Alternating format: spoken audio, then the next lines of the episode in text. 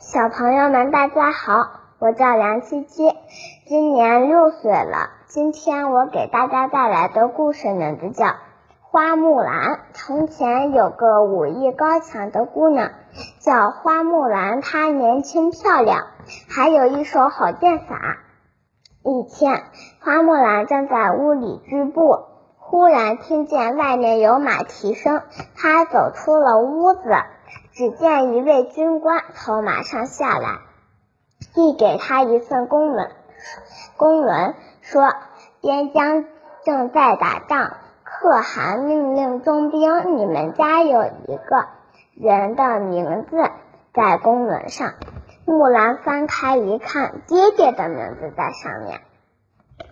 花木兰回到屋里，左思右想，爹爹年纪大了，弟弟还小。怎能出兵打仗呢？花木兰一夜没有合眼，终于想出了一个办法。第二天，花木兰上街买了一匹马，赶做了一身战袍，又剪了头发，装扮成小伙子。她回家后，连父母和弟弟都认不出她了。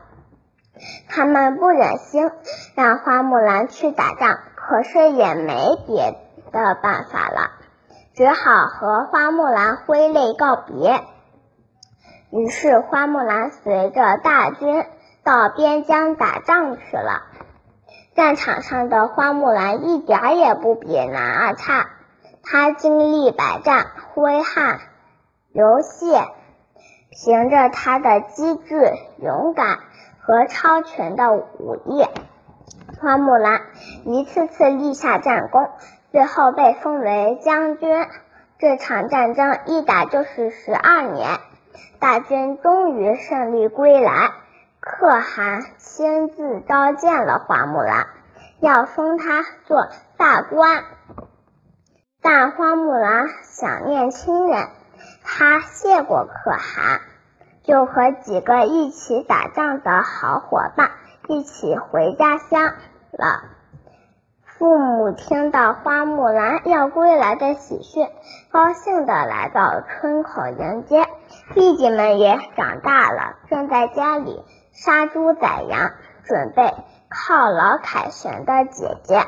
花木兰终于到家了，她回屋换上以前的青布战。青布衣裙，